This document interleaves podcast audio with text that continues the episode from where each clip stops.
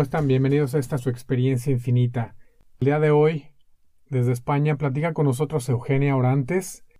Una de las cosas que hace Eugenia son viajes iniciáticos a lugares muy interesantes, cargados de energía, y uno de estos son las pirámides de Bosnia. Hay muchas cosas que ponen nuestra realidad en tela de juicio. Hay mucha controversia acerca de estas construcciones donde suceden cosas extrañas y mágicas, y es un lugar que pone a los científicos, a los arqueólogos en jaque, porque va en contra de la línea de tiempo de la historia que nos han presentado durante toda nuestra vida. Nos explica qué son los viajes iniciáticos, nos platica bastante de las pirámides de Bosnia y nos da una introducción a el transurfing. ¿Para qué sirve? ¿Qué es? Pero bueno, ya tendremos oportunidad en una ocasión posterior para hablar con ella acerca del transurfing. Mándenos todas sus preguntas para que se las podamos hacer llegar antes de grabar el episodio a experienciainfinita.gmail.com. En este momento hay muchos creadores de contenido independientes que necesitan el apoyo de todos nosotros, así sea un like, así sea un comentario, así sea una suscripción, puede hacer la diferencia para que toda esta gente pueda seguir creando el contenido tan interesante y tan importante para todos nosotros. Nos pueden encontrar en todas las plataformas de podcast, nos pueden encontrar en YouTube, en Facebook. A todos los que puedan y deseen apoyar, lo pueden hacer a través de nuestra página de Patreon. En la descripción del episodio pueden encontrar el enlace. Y a todos aquellos que les surja la duda, no hay como ir a las pirámides, experimentarlas por ustedes mismos. Y qué mejor que Eugenia para guiarlos. Sus datos están en la descripción del episodio para que la puedan acompañar y puedan visitar este lugar tan controversial. Nos vemos al final del episodio. ¿Cómo estás, Eugenia? Bien, muy bien.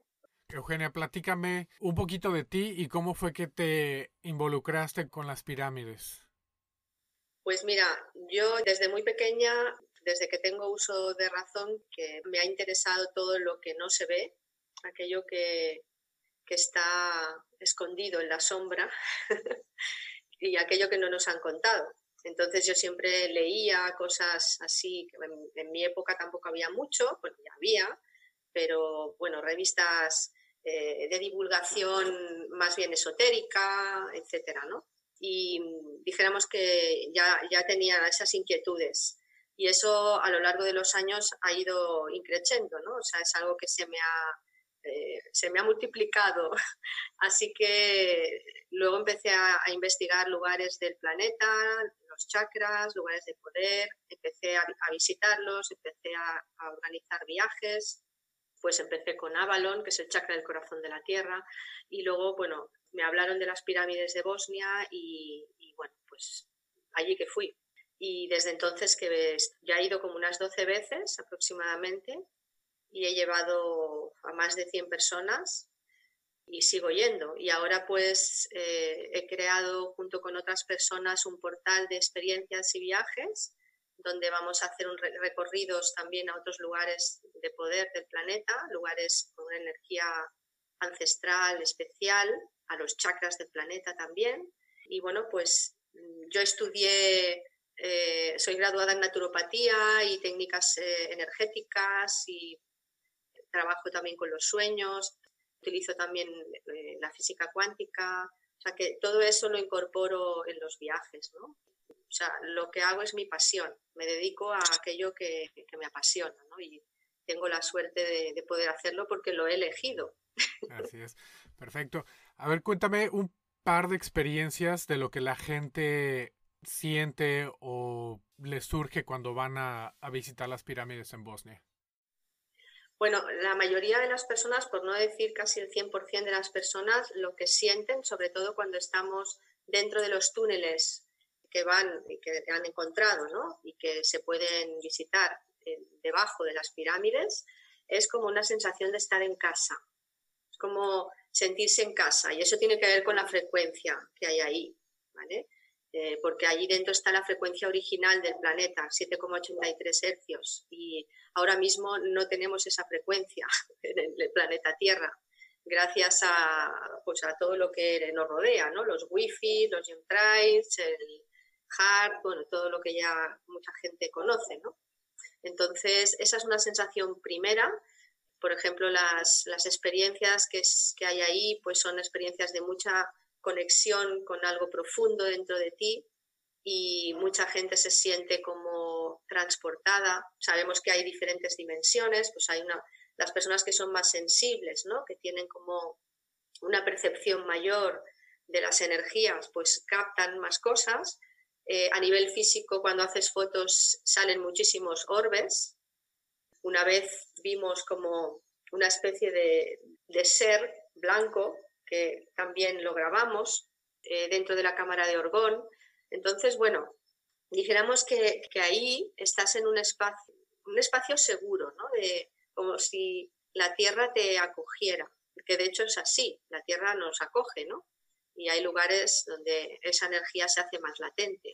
Ok, mencionaste la energía orgónica y también la resonancia de Schumann, que es a la velocidad a la que viaja la luz alrededor de la Tierra. ¿Cuáles son las características de, de estas pirámides? ¿Por qué se dan todos estos eventos? Vale, porque, a ver, hay como unos criterios científicos que marcan que estamos delante de unas pirámides, ¿vale?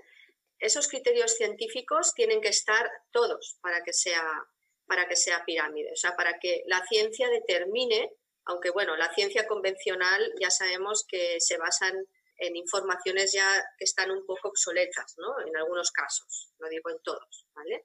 Pero dijéramos que esos criterios científicos, por ejemplo, la geometría, tienen que tener cuatro lados, ¿no? cuatro caras triangulares, el material de construcción, ¿no? que se utiliza con material del lugar, pero luego se hacen como bloques de lo que se llama concrete, ¿no? que es como una especie de hormigón. En el caso de Bosnia, ese hormigón eh, es mucho más fuerte tiene más capacidad de gestionar, eh, de absorción del agua que el que tenemos ahora, pero muchísimo más. Dijéramos que, que a nivel de resistencia es el mejor que se ha encontrado hasta ahora, no está hecho por la naturaleza, eso sería otro criterio. El tercer criterio, por ejemplo, sería la orientación de los lados. Normalmente están orientadas al norte, las antiguas egipcias eh, están orientadas también al cinturón de Orión, por ejemplo, ¿vale? Todas más o menos están orientadas en esa dirección, algunas a lo mejor con un poquito de grados. De hecho, las pirámides de Bosnia están más exactas que las de Egipto, eh, orientadas en ese sentido. Luego otro criterio es que haya cámaras internas, ¿vale? Ahora tenemos la ventaja que con los georradares podemos determinar si existen cámaras en lugares eh, determinados. Por eso están encontrando tantísimas, tantísimos túneles, cámaras subterráneas y pirámides escondidas debajo de la tierra. Ahora mismo en México han encontrado también una ciudad enorme, bueno, ya hace ya un par de años, o sea que todo esto se ve y en Bosnia también tenemos ese criterio que se da. Luego los túneles que he comentado hace un momento, todas las pirámides tienen túneles subterráneos tipo laberinto que están por debajo y esos túneles siempre van a parar a las pirámides. En el caso de Bosnia también tenemos esos túneles, hay kilómetros de túneles, es una red muy extensa de túneles, decenas de kilómetros de túneles. Y lo que se está haciendo ahora es limpiar esos túneles, porque estaban como si los hubieran enterrado, los hubieran rellenado de tierra. Luego, otro criterio también importante es el agua, que haya agua subterránea, que haya ríos.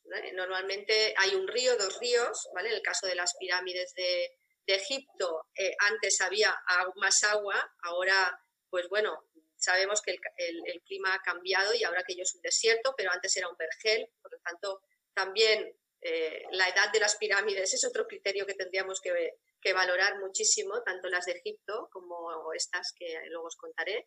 Y luego la geometría, ¿no? La geometría, que están cumplen un, triángulo equilátero perfecto y es una forma geométrica perfecta. Aparecen también los números racionales. En Egipto, por ejemplo, está el número phi, la secuencia de Fibonacci. Todo esto entran dentro de los criterios también de construcción de las pirámides y la localización. ¿no? La localización es que tiene que haber debajo de las pirámides corrientes subterráneas en capas y minerales, es decir, hierro, oro, que generan una fuerte corriente electromagnética que hace que esa energía, la pirámide la concentra y la amplifica, porque las pirámides no generan energía, lo que hacen es amplificar la energía. Entonces, ese agua que se mueve debajo, ¿no? con esos minerales, genera iones negativos, ¿vale? Y con ese magnetismo natural, pues estamos creando un campo de energía que sana y que hace como una espiral dentro de la pirámide y luego sale hacia arriba, ¿no? Y ahí es donde luego se han también hecho unas mediciones con la cámara PIP. No sé si quieres que preguntarme algo más o sigo con esto. No, adelante, adelante. Sí, eso del, de las energías en la base de la pirámide corre a, una cierta frecuencia, ¿no? Que está relacionada con otras cosas. A ver, platícame un poquito de, de eso. Sí, bueno, se han detectado varias cosas. Por un lado, con la cámara PIP que desarrolló este científico Henry Oldfield, normalmente una montaña normal tiene los campos energéticos horizontales, ¿no? Tú haces eh, eh, esa medición con esa cámara y todo se ve horizontal. En cambio, en las montañas artificiales, y en este caso cuando son pirámides artificiales, los campos de energía son verticales. Entonces, eso se puede ver también en todas las pirámides de Bosnia, que hay cinco, y se han hecho mediciones a lo largo de los 10 años y en, diferentes estaciones del año. Y en todos los casos ha dado la misma medición, ¿vale? Entonces, claro, ¿qué, sucede? Pues que está claro que eso es una construcción artificial, eso no es, no es una montaña natural. Luego, eh, también se midió la fuerza, la frecuencia arriba es de 28 kilohercios, ¿vale? Y es eh, esa frecuencia cuanto más eh, nos acercamos hacia, mejor dicho, nos alejamos de la pirámide, es más fuerte. Esto solo sucedió una vez y es, son las corrientes no hercianas de Tesla, ¿no?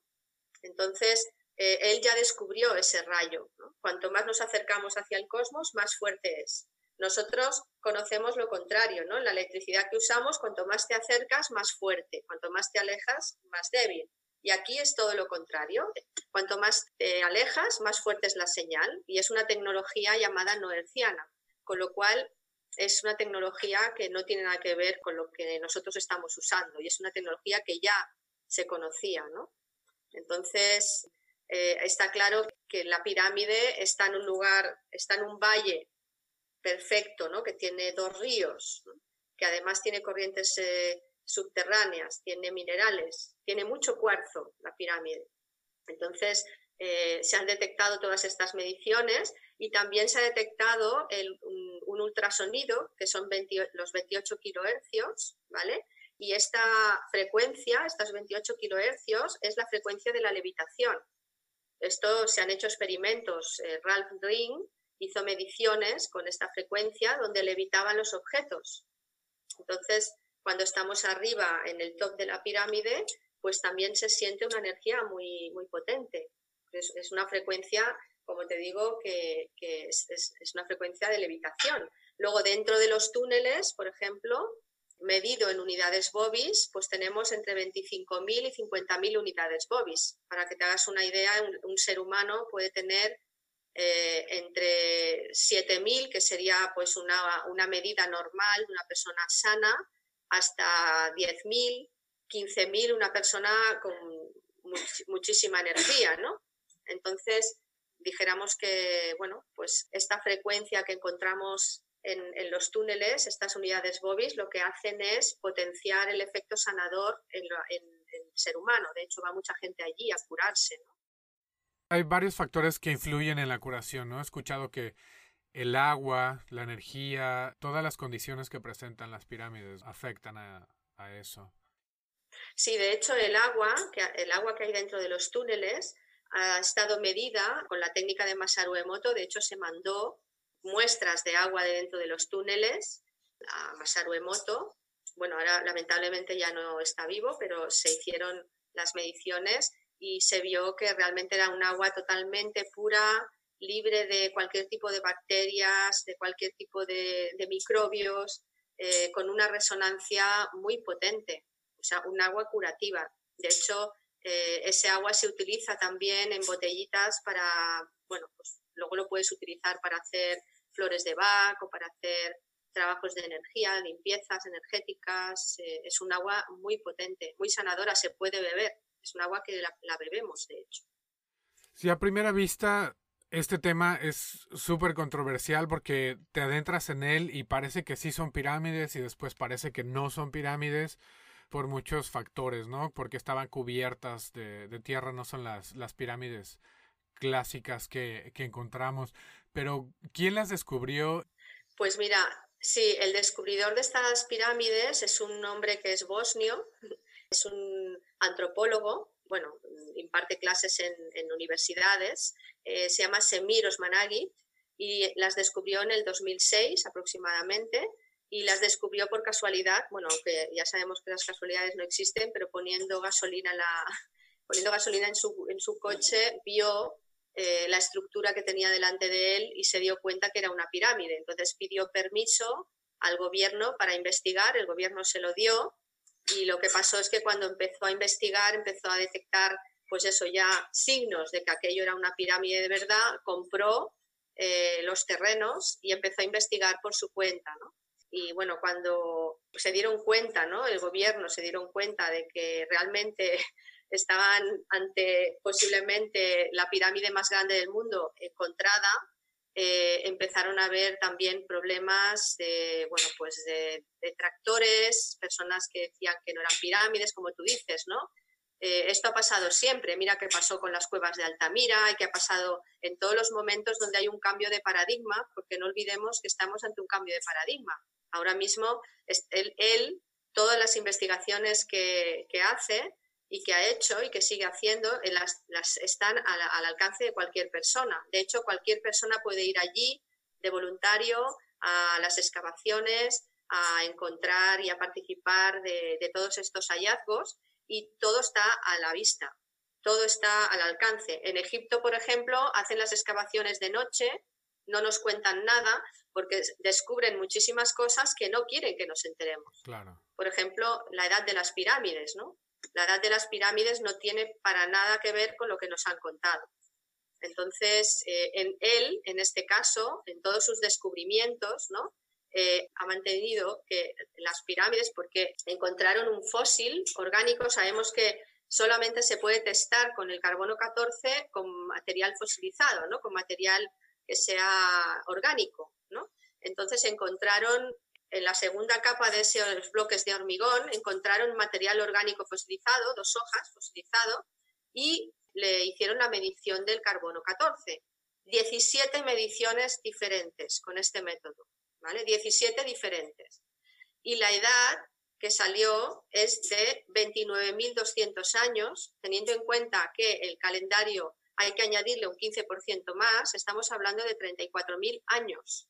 Es decir, nos han contado que las civilizaciones avanzadas empezaron hace 7.000 años, con los sumerios, los babilónicos, los asirios, los egipcios después, pero, pero no es verdad. O sea, hace más de 30.000 años estamos hablando de civilizaciones preadamitas, de antes del diluvio. Entonces, las de Egipto probablemente también tengan eh, mucha más antigüedad de la que nos han contado. De hecho, la esfinge, ya hay estudios que prueban que la esfinge es de antes del diluvio también. Todas esas capas que se ven en la esfinge, ¿no? de, de, ese material que está dañado por el agua, no está dañado por las lluvias, desde luego, en el desierto. está dañado por un gran diluvio. Y todo eso nos lo han escondido. En cambio, en este caso, por eso hay tanta controversia, porque él está poniéndolo todo a la luz, está diciendo la verdad y eso no gusta, porque ahora mismo tendrían que cambiar todos los libros de historia. De hecho, ya van a tener que cambiarlos, porque han encontrado en Doblequitepe, en, en Turquía, todo un complejo que ya lo han datado en 12.000 años, con lo cual ya se nos va la, la cifra. A ver ahora que, cómo se lo montan, pero algo tendrán que hacer, porque 12.000 años ya no son 5.000 ni 7.000, son 12.000. Y justamente 12.000 es, es, más o menos cuando se calcula que hubo la última gran inundación o el gran diluvio, que, del cual hablan todas las civilizaciones. En todas las culturas se habla de ese diluvio, hasta en la nuestra en la Biblia. Claro, ¿y hay alguna idea o alguna hipótesis de qué cultura habrá sido la que tuvo que ver con estas pirámides? Bueno, sí, hay hipótesis, pero como todo son hipótesis, porque si tenemos en cuenta que los sumerios se dice que es la primera civilización conocida y los sumerios, si nos ceñimos a las tablas sumerias y a toda la información que nos muestran, ¿no? supongo que igual tus oyentes conocen la historia de, las tablas sumerias y si no la conocen, eh, bueno, hay mucha información en Internet, pero nos están hablando de una civilización que vino de las estrellas, llamada Anunnaki. Anunnaki significa aquellos que vinieron de las estrellas. Y esa civilización trajo muchísima información y trajo toda una tecnología desconocida en la Tierra en esa época. Y de hecho en Doble Quitepe se ha encontrado eh, los mismos grabados sumerios de los dioses que bajaban de las estrellas con una especie de dispositivo, como una especie de bolsito, ¿no? Y ese bolsito, curiosamente, está en todos los grabados, en todas las culturas. Está en el dios Viracocha, Quetzalcoatl, está en, en Sumeria, por supuesto, en el dios Anu, bueno, en todos los, grabados de, por todos los lugares del mundo donde se han encontrado restos de antiguas civilizaciones mal datadas. Ok, ¿en qué nos basamos para saber que hay una geometría, que hay un patrón que hace estas pirámides no ser un producto natural? Pues mira, hay cinco pirámides. Cuando conectas el ápice de la pirámide del Sol, de la Luna y del Dragón, nos encontramos un triángulo equilátero de 2.180 metros con ángulos de 60 grados. Entonces, el, triángulo equilátero es una forma geométrica perfecta y forma parte de lo que llamamos geometría sagrada. Entonces, esto implica que hay un movimiento de energía y hay algo que está predeterminado. eso, no, lo ha hecho la, la naturaleza, ¿no? Entonces, para calcular la diagonal y la longitud del lado de la base, tenemos que aplicar la raíz cuadrada del 3 y del 2, que son números racionales. Y en Egipto el, y el número phi, ¿no? Entonces, son números que nunca se acaban. Entonces, son números que están vivos. Y al incorporar estos números en las pirámides, eh, es como que nos dicen que las pirámides están vivas, ¿no? Que tienen una energía viva. Mencionabas que hay cinco pirámides, ¿Cuáles son sus nombres y por qué les llaman así? Pues mira, hay la pirámide del Sol, que es la más grande. Bueno, esto están bautizadas por, por Semir, evidentemente, porque en todas las culturas que se han encontrado el, culto al Sol, ¿no? que es el, culto eh, al, astro, ¿no? Al, dios Sol, el culto a la luna, que sería eh, la parte masculina y la femenina. Luego hay otra que se llama la pirámide del dragón, porque el dragón es un elemento muy, eh, muy presente en Bosnia, en las culturas ancestrales, no de la antigua Yugoslavia, sino anteriores a esa cultura. Luego está la pirámide del amor y el tumulus, y luego el, el templo de la Madre Tierra. Y todas ellas están por la misma zona aproximadamente. Platígame un poquito del tumulus, porque me parece muy interesante. Sí, el tumulus es un elemento que se utilizaba, es un, como una montaña artificial. En Inglaterra, por ejemplo, tenemos la de Silbury Hill, que también es artificial, que está cerca de Stonehenge. Y esta se ha encontrado, han hecho también eh, con los georradares, han encontrado una cámara dentro del tumulus, o sea que está vacío, tiene como una cámara de tres metros de vacío y que no sabemos qué función tenía, pero sí que en, el idioma eh, bosnio túmulo significa como puerta, entrada, ¿no? Es como si desde ahí se pueden ver la, puerta de las demás pirámides, ¿no? Es como la entrada al lugar, dijéramos, ¿no? Y en el túmulus puedo decir que hay una energía muy potente, muy, muy potente.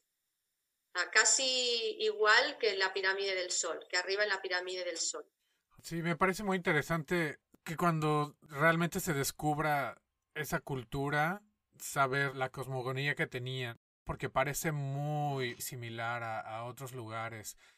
Claro, sí, ahora lo que pasa es que están ya aflorando, por, por, suerte, mucha información que, que, teníamos vetada y que, y que ahora, bueno, pues como digo, está empezando a salir a la luz. Entonces, hay todos estos bloques perfectamente colocados que hay en el Machu Picchu, en Sacsayhuamán, en Ayumarca, en Tiahuanaco, en todos estos lugares del mundo donde curiosamente todos se llaman la puerta de los dioses, el lugar donde los dioses eh, viajaban. Esto no es una casualidad, ¿no? Y están puestas de una manera sin ningún tipo de, es como si fueran un puzzle, ¿no? Y esto lo encontramos en todas partes del mundo, en Japón, en Corea, en todas partes del mundo encontramos estas construcciones. Entonces, eh, ni tienen la edad que nos han dicho y además están hechas seguramente con un criterio que desconocemos totalmente. En Egipto también se han encontrado bloques y sarcófagos, bueno, llamados mal sarcófagos, porque no lo son, gigantes que no se saben para qué se utilizaban en Saqqara, por ejemplo, estaban enterrados y no se sabe para qué eran, pero desde luego tenían una función seguramente muy parecida a la de las pirámides. ¿no? Porque lo que sí está claro es una cosa, que las pirámides no están ahí para enterrar a nadie. Dentro de las pirámides nunca se ha encontrado a ningún faraón muerto, nunca. Bueno, ni vivo tampoco. Por fortuna. Mira, los, en, Egipto los faraones estaban en el Valle de los Reyes, nunca en las pirámides. Esto fue una invención para poner una, una excusa, ¿no? En las pirámides de Bosnia tampoco hay ni huesos ni nadie muerto. Más bien, su objetivo es todo lo contrario, es para regenerar, es para la vida, no para la muerte. Se han de haber querido acelerar a teorizar cuando hicieron los descubrimientos anteriores de otras pirámides y llevó a muchos errores. Por supuesto. Mencionaste lugares de poder. ¿Por qué estos lugares son especiales? Pues mira, todos los lugares del planeta donde hay monumentos megalíticos, monolitos, megalitos, son lugares ancestrales que por algún motivo las antiguas civilizaciones colocaron. Stonehenge, por ejemplo, que no se sabe tampoco la función, dicen que si es un observatorio, que si es un lugar de sacrificios, que si es como un templo. Bueno, pues todos estos lugares, lo que sí está claro que todos ellos se ven desde el cielo todos. Las líneas de Nazca, todos los templos que se han erguido, ¿no? Con las piedras hacia arriba, lo que sí se sabe es que las piedras hacen de catalizadores de la energía. Entonces, si en ese lugar hay corrientes subterráneas energéticas, la piedra amplifica esa energía y la convierte, bueno, en algunos casos dicen que lo que hacían era crear portales estelares artificiales Existían los portales naturales y luego los portales artificiales. De hecho, los sumerios tienen muchos grabados en sus tablas donde los dioses que llegaron de las estrellas venían con ese dispositivo y cruzaban un portal, o sea, un portal al otro lado. Es decir, era como si pudieran ir a través, como si fuera un agujero de gusano, a otro lugar. De hecho, si te das cuenta, las barcas egipcias ¿no? que llevan a, a los muertos al otro lado son agujeros de gusano. Tienen la misma forma exacta de un agujero de gusano. Entonces, eh, esa información que vino de las estrellas que los sumerios utilizaron y que los egipcios también utilizaron, y todo lo que no, no se ha contado, pero que ahora está saliendo a la luz, como los cráneos eh, de Paracas, todos esos cráneos que son mucho más grandes que los cráneos humanos y alargados, como por ejemplo era Tutankamón, Nefertiti, etcétera, pues todas esas dinastías venían de, mezclas con esas razas que llegaron y que transmitieron toda esa información de cómo, por ejemplo, utilizar la piedra para no tener gravedad, cómo utilizar el material pesado, convertirlo en material liviano, como por ejemplo lo hacían con el sonido también. Y hay experimentos de ese tipo ya los hay. O sea, si tú utilizas esa frecuencia que hemos hablado de la levitación, puedes hacer que un objeto levite. Entonces, eso hecho a gran escala, puedes hacer que una piedra levite. Claro, es uno de los grandes misterios, ¿no? De cómo construyeron todas estas estructuras y no hay rastro de, de ninguna herramienta, ¿no? Visible. Ninguna. Desde luego a pico y pala no lo hicieron, eso está clarísimo. Aún estarían construyéndolas. Imposible. es que no, no, no salen los números. Mencionabas que se necesitan monolitos para incrementar la energía. Dentro de los túneles parece que han encontrado monolitos, ¿correcto? Sí, han encontrado diferentes cerámicas, monolitos, ¿no? Porque son pequeños, bueno, pequeños, tienen, pesan toneladas. Entonces, hay alguno que pesa algunos cientos de toneladas. Entonces, eh, están colocados estratégicamente en lugares donde se ha medido que hay eh, líneas Harman o líneas Curry que, son perjudiciales para la salud. Entonces, al poner ese, ese monolito, ejerce un efecto sanador. Y no, el monolito tiene como dos, dos, capas, como si estuvieran soldadas, ¿no? las dos, como si hubiera tenido una tapa. Y cuando han medido dentro, cuando han hecho también con una especie de georradar, han visto que hay cuarzo en el interior. Entonces, son piezas cerámicas. Eh, han encontrado más o menos seis dentro de los túneles que hasta ahora se han limpiado. Y realmente cuando estás ahí en ese lugar con esa energía se nota muy fuerte. Cuando tú pones la mano en el monolito, mm, realmente eh, se nota la energía. Son demasiadas coincidencias, ¿no? Para que alguien pueda desacreditar. Exacto. Es que cuando he comentado todos esos criterios, son criterios científicos. O sea, ¿de qué estamos hablando? Si son criterios científicos, ¿por qué los científicos no asumen que son pirámides? Pues porque no interesa. Primero, porque hay muchos intereses en Egipto. Y segundo, porque, claro, tenemos que cambiar la historia. Estamos hablando de 35.000 años. ¿Dónde estaba el ser humano hace 35.000 años? ¿Qué nos podemos inventar ahora con esto? Yo estoy deseando saber qué nos cuentan con Göbekli Tepe. Pues de hecho, la persona encargada de la investigación en Egipto estaba viendo una conferencia que tuvo. No le hablaron de Bosnia, pero aludieron a Göbekli Tepe y lo negó. Sea, no, no les daba crédito, ¿no? Que fueran ruinas o algo. Es impresionante lo que hay ahí, es impresionante. Y, y han sacado un 5% solamente. O sea, es, la civilización que creó esto eh, es una civilización antes del diluvio.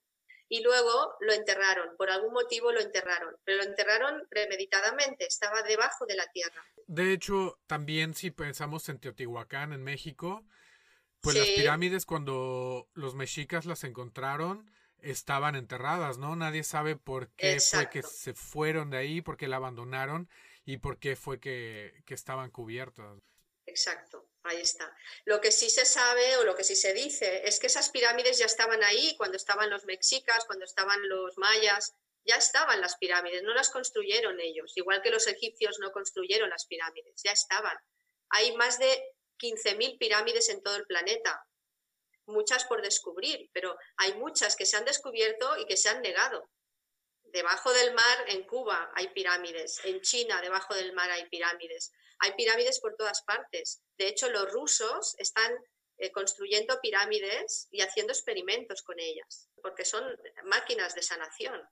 Claro, sí, de hecho, una figura piramidal con cobre la utilizan como para limpiar energía, ¿no? Como una caja de Faraday. Sí. sí. nosotros hemos construido una pirámide a escala de la de Keops, de la Gran Pirámide, y la hemos hecho con madera y cobre y, le hemos puesto una orgonita arriba también con las mismas medidas y es impresionante. Platícame algo que tú hayas vivido ahí, algo que, que no, no lo encontremos en internet para poder asimilar, ¿no? Que todo esto realmente está sucediendo. Hombre, yo lo que sí puedo decir es que, bueno, en, los viajes que yo he realizado y que realizo, vienen todo tipo de personas, ¿no? Vienen eh, pues ingenieros, vienen arquitectos, vienen personas que, bueno, pues que están interesadas en, el, en el mundo más de lo desconocido, personas más mentales, personas más espirituales, vienen de todo, personas que creen, personas que vienen por curiosidad, de decir, bueno, a mí me han contado esto, pero yo hasta que no lo vea no lo creo, y lo que puedo decir es que la sensación mm, general ¿no? de, todas las personas que van ahí es, es como si conectaran con una energía de unidad. Y todo esto se debe a la energía de los iones negativos que hay dentro de los túneles, la energía del original del planeta Tierra, que es una energía curativa, ¿no? porque ahora mismo estamos, nuestro cuerpo está luchando con todos los elementos que son, eh, bueno, pues adversos, ¿no? Hemos comentado antes, ¿no? El wifi, y todas las corrientes electromagnéticas de baja frecuencia y de alta frecuencia y todo lo que tenemos alrededor. Eh, entonces, ahí nuestro cuerpo no se defiende de nada, nuestro cuerpo se regenera, se está regenerando. Yo lo que veo ahí, todos esos tipos de personas tan distintas, ¿no? tan diferentes en maneras de pensar, en maneras de, bueno, en su trabajo, en su vida diaria, todos coinciden y se crea un vínculo entre todos que es muy interesante de, sentir y de observar, ¿no? porque he ido con muchos grupos y muy dispares y todo lo que se consigue al final es lo mismo. Hay una, una energía de, de, vínculo, de unión, de sanación. También una, otra cosa que sucede es que el aura, ¿no? lo que es el campo energético de las personas, se ha hecho una medición antes y después y eso también mejora, se amplifica dijéramos que es como la entrada a, conectar con otros niveles de conciencia, con, niveles de conciencia superiores, que luego el trabajo lo tiene que hacer uno mismo. ¿eh? Aquí nadie nos regala nada así por, ciencia, pero sí que es cierto que de alguna manera es como si la ciencia y la espiritualidad se encontraran. La experiencia ¿no? de estar ahí dentro, dentro de la tierra, dentro de los túneles, ¿no? esa experiencia de sanación y de conexión y de unión, pues también siembra una semilla en cada persona. Y lo notas, lo notas porque eh, luego los testimonios son todos muy parecidos. Muy, muy parecidos a nivel de, sensación profunda de conexión con, uno mismo, con el entorno y con los demás. ¿no? Sí, así es. Vi que en tu página lo describes como viajes iniciáticos es un inicio a qué? ¿Por qué es un viaje iniciático?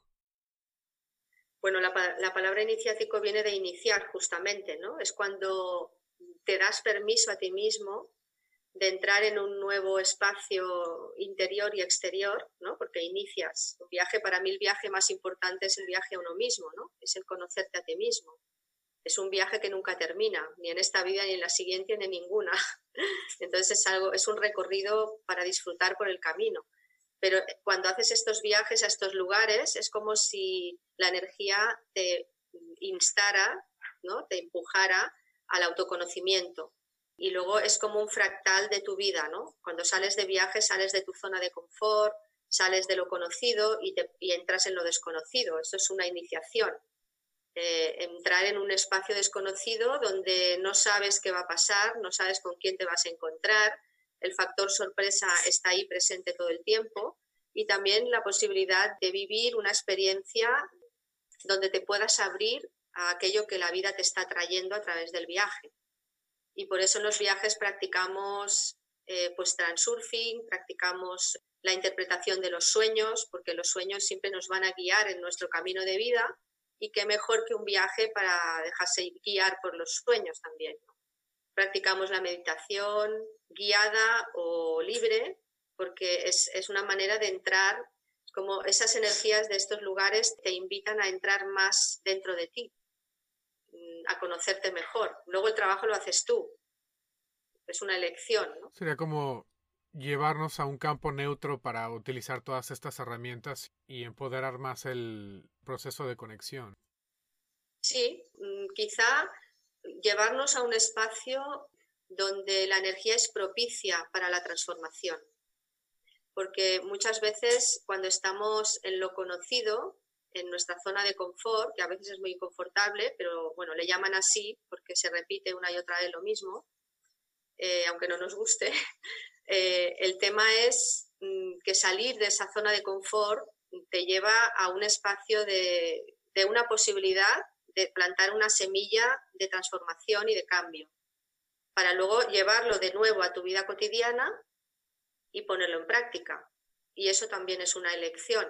Hay personas que transforman su vida y otras que se quedan igual. Es una elección. Te dan como la teoría, ¿no? Y ya tú tienes que aplicarla en la práctica, ¿no? Que sería la vida diaria.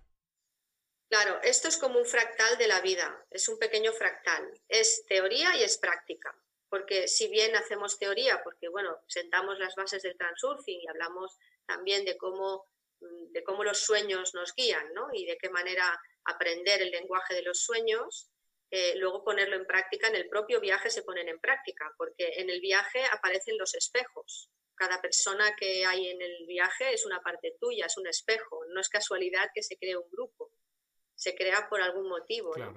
El propio grupo crea un campo y siempre hay una necesidad grupal y luego hay las pequeñas eh, necesidades individuales y luego están las interacciones. ¿no? Entonces, cuando tú tienes delante a alguien que te gusta o que no te gusta, eso es material de práctica y es un fractal de tu vida. Sí, así es, son microcosmos del macrocosmos, ¿no? Exacto, así es. Y es una oportunidad de oro también, porque además estás en un espacio donde puedes trabajar si quieres. Pero trabajar disfrutando, no es disfrutar más que trabajar que no se malinterprete la palabra. Sí, porque alguien va a escuchar trabajo y va a decir más, ya no. Y es importante el tener un balance entre la teoría y el experimento, porque si no se da ese fenómeno que se conoce como uh, congestión espiritual. Eso. Como dijo Buda, ¿no? Lo importante no es conocer el camino, sino caminarlo. Si tú dices, sí, sí, yo voy a aprender a nadar y me leo un libro para aprender a nadar y no me tiro a la piscina, desde luego no aprenderé a nadar jamás. Para eso hay que tirarse a la piscina. Y simbólicamente tirarse a la piscina eh, es lo que es, ¿no? Es decir, salgo de mi zona de confort, me arriesgo y a ver qué me trae la vida. Y estar abierto a que la vida me traiga y aceptar lo que viene y, bueno, pues igual transformar aquello que en mí no me permite tener una, vida, bueno, pues con una paz interior o con lo que yo sienta que, quiera vivir. Y si dejamos a un lado lo bueno y lo malo, pues todo lo que obtengamos de la experiencia tiene que ser fructífero, ¿no? Tiene que ser positivo para un futuro. Claro, en Transurfing eh, hablamos de que no hay nada bueno ni malo, es energía en movimiento, ¿no? Las cosas no son buenas o malas. La mente las juzga como buenas o malas pero en realidad es una energía que viene para traerte algo, sobre todo un mensaje. Correcto. Muy bien, Eugenia. ¿Qué te parece si ahora pasamos al Transurfing y quien tenga más dudas, pues bueno, puede ir a tu canal y puede checar ahí toda la información que tienes acerca de las pirámides de Bosnia. Platícame un poco de lo que es el Transurfing. Mm, pues esto viene de Rusia. Esto es una, bueno, él dice, es un físico ruso, un físico cuántico ruso, que, bueno, él dice que lo ha como descargado de, arriba, ¿no? del campo, realmente, porque todo está ahí, todo está ahí. El tema es acceder, elegir, colocarte, como él dice, en la línea de vida que te lleva a, porque estás eligiendo eso, ¿no? Entonces, todo tiene que ver con la intención, por supuesto, con la acción y con la elección, pero se trata de dijéramos, como las piezas que faltaban en el puzzle, en el secreto y la ley de atracción y todo esto que nos contaron, que tú piensas en eso y verás cómo se... Bueno, pues ahí faltaban piezas, no sé si tú llegaste a utilizarlo, pero faltaban piezas, faltaban elementos, ¿no? Y el transurfing no solo le pone nombre a todo esto, ¿no? Sino que además aporta las piezas estas que faltaban, ¿no? Porque, por ejemplo, para el transurfing es primordial que la mente, que es un servidor, esté al servicio del alma y no al servicio del ego o de los miedos o de los esquemas eh, repetitivos. ¿no? Entonces lo que trabajamos es, eh, hay una frase en el transurfing muy interesante que dice, no superes los obstáculos, reduce la importancia. Entonces es dónde le ponemos importancia, porque detrás de la importancia hay un potencial excesivo, que puede ser miedo, que puede ser rabia, que puede ser culpa, que puede ser vergüenza, comparación, y detrás de ahí hay una creencia limitante. Entonces hay que como ir quitando capas de la cebolla y te propone herramientas para trabajar todo eso e ir transformando las creencias limitantes que a fin de cuentas están grabadas en nuestro disco duro, ¿no? Como una impronta y eso son conexiones neuronales que ya están ahí ir desconectando esas conexiones, esas creencias y activar nuevas creencias potenciadoras y sobre todo, bueno, teniendo en cuenta diferentes elementos, ¿no? Como son la importancia, como es unir el alma, la mente y la intención y ahí se obra la intención externa que es como la magia de la vida, Entonces, es muy interesante. De donde partimos en la ley de atracción es de un estado de escasez. Estás creándote tú la, la idea, la creencia de que no lo tienes y que lo que quieres está del otro extremo. Entonces, entre más te aferras en obtener eso, más te estás alejando. Entonces es lo que no... No es que no te lo digan, pero no está suficientemente claro, ¿no? No, no. En el transurfing es un poco diferente. Bueno, un poco no, o sea, es diferente porque eh, el tema es que primero el deseo no es lo que obtienes. Lo que obtienes viene de la intención. Y la intención es una determinación de tener, de actuar. Y por otro lado, eh, el deseo puede venir de la mente, puede venir del ego, puede venir de una carencia. En cambio, el, propósito, el propósito de vida, que, puede ir acompañado de la intención, viene de la unión del alma y de la mente. Entonces, hacemos un trabajo para ver dónde están esas, esas eh, el alma, dónde está la mente, dónde está la intención, para que trabajen juntas. Y ahí es donde todo fluye, no hay lucha, no hay que luchar ni perseguir nada. Las cosas llegan a ti porque tú te colocas en la frecuencia, te colocas en la línea de vida que va a tu, a tu propósito, la que te lleva a tu propósito, la que atrae tu propósito.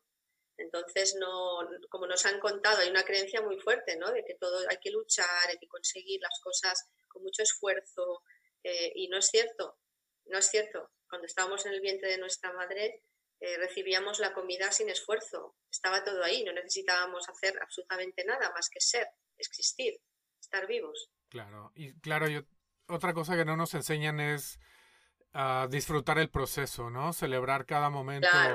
Si te vas acercando a tu deseo, a tu intención, a lo que más se acomoda a darte la experiencia que necesitas. Todo, claro, y, sobre todo también a aceptar lo que viene como una oportunidad de aprendizaje, porque la mayoría de las cosas que nos suceden, en la mente las cataloga, les pone la pegatina de esto es bueno, esto es malo, esto si es malo no lo quiero, si es bueno sí, pero tiene que ser así o asá. Entonces ahí es, no, cada vez que llega algo es que conviene, lo que, lo que viene conviene, ¿no? Como dicen. Entonces en el transurfing se dice todo va según el plan. Es una manera de decirle a la mente que está en buen camino, que, se relaje, ¿no? que, que todo forma parte del plan, porque si no, no estaría ahí. Lo hemos elegido antes eso, ¿no? De alguna manera. Ajá. ¿Y cómo son los, los talleres? ¿Cómo es la, terapia? Mm. Los talleres, bueno, mm, hay cuatro talleres. Eh, de fin de semana, pero yo los he convertido en seis de un día para que sea más llevadero, también para tanto a nivel económico como a nivel tiempo, porque estamos con el factor tiempo y el factor económico ahí eh, un poco, bueno, pues he visto que se adapta más a las necesidades del momento. Y, y, entonces ahora estoy preparando también los talleres online. De momento voy a hacer uno para introductorio de sentar las bases del transurfing y, y luego, bueno, pues iremos, iremos haciendo más, ¿no? Ahora tengo presenciales en, bueno, en España, ¿no? En Madrid, en Sevilla, Barcelona, bueno, donde me llaman. Yo voy donde me llaman, donde hay gente interesada en, en crecer y en tomar responsabilidades, porque desde luego esto no es para todo el mundo. Sí, se necesita tener un nivel de, un balance de conocimiento y experiencia para poder asimilar todo esto, ¿no? Porque si no lo tienes, lo vas a rechazar. Lo que se necesita tener quizá más que un nivel de conocimiento es un nivel de apertura. O sea, es decir, estar abiertos a que, lo que la información que te llegue la puedas eh, dejar que pase, ¿no? porque, como te digo, ya hay personas que empiezan con muchas ganas y cuando aparecen resistencias o cuando se dan cuenta que, uf, que tienen que currárselo, ¿no? que, esto requiere para ellos un esfuerzo, ¿no? en lugar de, vivirlo como, como algo, sí, como has dicho tú, disfrutando ¿no? y disfrutando por el camino, pues claro, cuando tienes que soltar creencias limitantes, si no lo vives con deportividad lo puedes, lo puedes vivir o la mente lo va a vivir como, como algo duro. Y entonces ahí aparecen las resistencias, ¿no? El no, bueno, no tengo tiempo, no es mi momento. cuando están tocando algo que, cuando metes el dedo en la llaga, ¿no? De alguna manera. Por eso no es para todo el mundo. Vadim Celan lo dice, esto no es para todo el mundo. O sea, es para la gente que, quiera despertar. Y despertar es, mirar adentro, no mirar afuera, ¿no? Así es. ¿Y cuáles son los bloqueos más fuertes con los que te encuentras o los más comunes? Sí, el, más importante de todos es el tomar la responsabilidad 100% no dejar ni un 0,000001 afuera.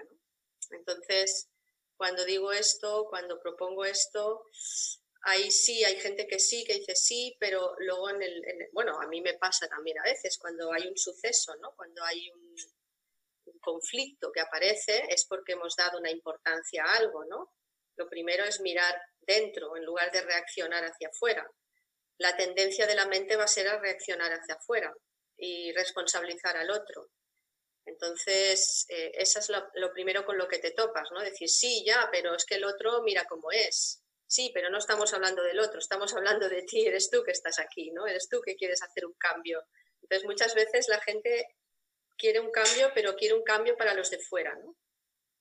Y yo creo que esto ya, bueno, sí que es verdad que cada vez hay más personas que ya son conscientes de que el cambio tiene que venir de dentro y que la vida va a poner en todo momento situaciones para que eso se dé, como son oportunidades, ¿no? Entonces, yo creo que lo importante aquí no es si nos equivocamos o si cometemos errores, entre comillas, que siempre también hay que ponerlo todo entre comillas, ¿no? Sino lo importante es qué hacemos cuando sucede algo, ¿no? Lo reconocemos, vemos nuestra parte, echamos balones fuera, juzgamos a los demás, nos juzgamos nosotros, entramos en la dinámica de culpo al otro, luego me culpo a mí, luego, bueno, todo este rollo que es un círculo vicioso, ¿no? Entonces yo creo que es un momento ya para salir de estos, de estos círculos que no nos llevan a ningún... Bueno, sí, nos llevan a repetir como el hámster, a estar ahí corriendo, corriendo, corriendo en la rueda.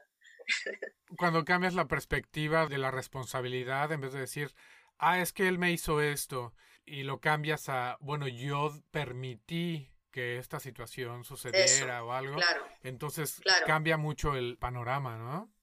Mm, sí, porque aprender a poner límites eh, no nos han enseñado. De pequeños nos han enseñado a decir que sí a todo el mundo, a ser buenos. Dijéramos que hemos, todos hemos recibido amor condicional, no incondicional, ¿no? Es condicional a si me porto así, me quieren o me aceptan y me tal, me aplauden, y si me porto así, me castigan y me dicen que soy malo o que soy tal, ¿no? y luego esto se queda grabado y lo repetimos en nuestra vida, porque es un disco duro que está grabado ahí, ¿no? Bueno, pienso yo que tiene que ver con el instinto primordial de supervivencia, ¿no? El pertenecer a un grupo y al, al sentirte desfasado de eso, pues bueno, entra uno en pánico y por lo mismo que no nos han enseñado a estar con nosotros mismos. Por eso es difícil estar en silencio, estar solos. Cuando aprendes a hacer eso, pues bueno, cambia mucho, ¿no? Hombre, claro, porque es que esa parte es primordial. Si no sabemos estar solos o, conectar con nuestra presencia interior, mm, difícilmente vamos a poder relacionarnos de una manera pues más sana con los demás, ¿no? Primero es con uno mismo. Claro, así aprendes a conocerte y a observar esos patrones, ¿no? De por qué es que reaccionas como reaccionas, por qué actúas como actúas, ¿no? Mm. Sí, en el transurfing, la base del transurfing es que el mundo es un, un, espejo que refleja mi actitud y refleja lo que pienso de él. Entonces, si yo pienso que, vivo en un mundo hostil, que el mundo es negativo, que la gente es mala, que los políticos son eh, unos chorizos, que tal, así es lo que va a ser eso es lo que va a ser, ¿no? Entonces en el transurfing se da mucha, mucha fuerza a los pensamientos, qué pensamientos, qué frecuencia estoy emitiendo, porque eso es lo que voy a recibir. Si no te gusta tu realidad, lo, primero que hay que cambiar es el pensamiento que la está creando. Es una manera de pensar y de actuar para obtener lo que se quiere, uniendo el alma, la mente y la intención. Es decir, la mente que es un servidor al servicio del alma. Y para eso hay que, bueno, pues hacer una serie de, prácticas, ¿no? De tomas de conciencia también, de ver, eh, bueno, pues si no sabes cuál es tu propósito de vida, pues encauzarte o atraer aquello que tenga que ver con tu propósito y se trata de elegir. de elegir mm, conscientemente tu realidad, aprender a elegir conscientemente tu realidad, porque nuestros pensamientos ya sabemos que crean, nuestros pensamientos están mm, manifestando la realidad, entonces lo que me está pasando hoy lo he pensado ayer, bueno, ayer, un poquito antes, ¿no? Porque en el mundo 3D en el que nos movemos, la realidad tarda un poco más que en el mundo de los sueños, ¿no? Entonces, en los sueños, sí, en los sueños lúcidos, por ejemplo, si tú estás soñando y de repente te persiguen y en el mismo sueño te das cuenta que estás soñando y te despiertas en el sueño, tú puedes parar esa persecución, ¿no? Puedes decir al perseguidor vete y se va. En la realidad también, pero tarda un poco más. Necesita más tiempo para materializarse, porque la energía es más densa. Entonces, es lo mismo. Y de ahí sale, sale todo lo que es la parte teórica del transurfing, que te da muchas claves para poder materializar en tu vida aquello que está en resonancia con tu propósito de vida, con aquello que has venido a hacer, en resonancia con tu alma. Y la mente, por supuesto, al servicio, no al servicio del ego, de los miedos o de, las creencias limitantes. Ese propósito de vida, ¿cómo es que sabemos cuál es o cómo podemos definirlo? Vale, en transurfing también se dice que, bueno, siempre tenemos algunas pistas, ¿no? Por ejemplo, aquello que nos gusta hacer, que pensamos que es el hobby, pero ¿quién nos ha dicho que el hobby no se puede convertir en tu profesión? Por ejemplo, ¿no? Yo, de hecho, mi hobby es mi profesión, mi profesión es mi hobby. He tardado un tiempo, he necesitado un tiempo, pero se puede. Eh, entonces, cuando tú sientes, piensas en eso que te gusta, ¿no? Lo visualizas, eh, lo sientes en tu cuerpo, te colocas en esa frecuencia y, tienes la sensación de que tu vida es una fiesta, de que no hay días de diario, de que no hay días eh, festivos, de que el tiempo pasa volando, es que te estás acercando a tu propósito. Luego, por otro lado, también está un poco el feedback ¿no? que te viene del, mundo, del canal del mundo, también te llega información. También puedes eh, recibir esa información, pues lo que te dicen los demás, oye, tú eres buena en esto, o te veo ahí, o sea, sentir todos los mensajes también que llegan y sobre todo eh, lo más importante es tener en cuenta qué es aquello que te hace sonreír cuando lo haces. Y luego está otras herramientas. Yo utilizo, por ejemplo, la numerología cuántica para poder ver qué traemos, ¿no?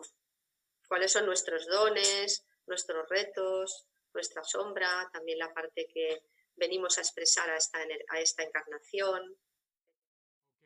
Entonces la numerología cuántica, podemos obtener todo eso, pero ¿cómo la aplicamos? ¿De dónde la sacamos? ¿Qué números utilizamos? Se saca, sí, se saca del nombre, apellidos y fecha de nacimiento. Es toda una serie de cálculos que se hace. Eh, bueno, muy, combinados, que nos dice, bueno, pues qué vienes a caminar, hacia dónde vas, eh, la conexión con el alma, el número o frecuencia que traes, porque los números son frecuencias, como todo el universo vibra, ¿no? Sí, claro, es otra forma de interpretar este, las frecuencias. Y bueno, es esta numerología, si a alguien le interesa, lo podría hacer a través de internet. Sí, sí, sí, se puede se puede solicitar y, bueno, yo normalmente necesito como casi una hora para prepararlo y luego más o menos una hora y cuarto más o menos para poder compartirla, ¿no? Se queda grabado, sí, sí. Ok, pues yo les voy a dejar en, la descripción del episodio todos tus datos para que ya sea que quieran ir a un viaje contigo, que quieran una sesión de, de transurfing o de numerología, te puedan contactar y pues bueno, ya de ahí tú los llevarás a la mano. Estupendo, estupendo, será un placer. Excelente, Eugenia. Pues te agradezco muchísimo que hayas compartido con nosotros y quedamos pendientes entonces para el transurfing. Por supuesto, cuando tú lo sientas y sea el momento, pues encantada de poder también hablar contigo sobre el transurfing. Gracias por, por invitarme, Manuel. No, te agradezco muchísimo por estar con nosotros. Así es, las pirámides de Bosnia. Vayan con Eugenia, véanlo con sus propios ojos, juzguen por ustedes mismos y después me mandan todas sus experiencias a experienciainfinita.gmail.com. Les agradezco nuevamente haber estado con nosotros. Recuerden enviar sus preguntas para el episodio de Transurfing. Mi nombre es Manuel. Nos vemos en el siguiente episodio.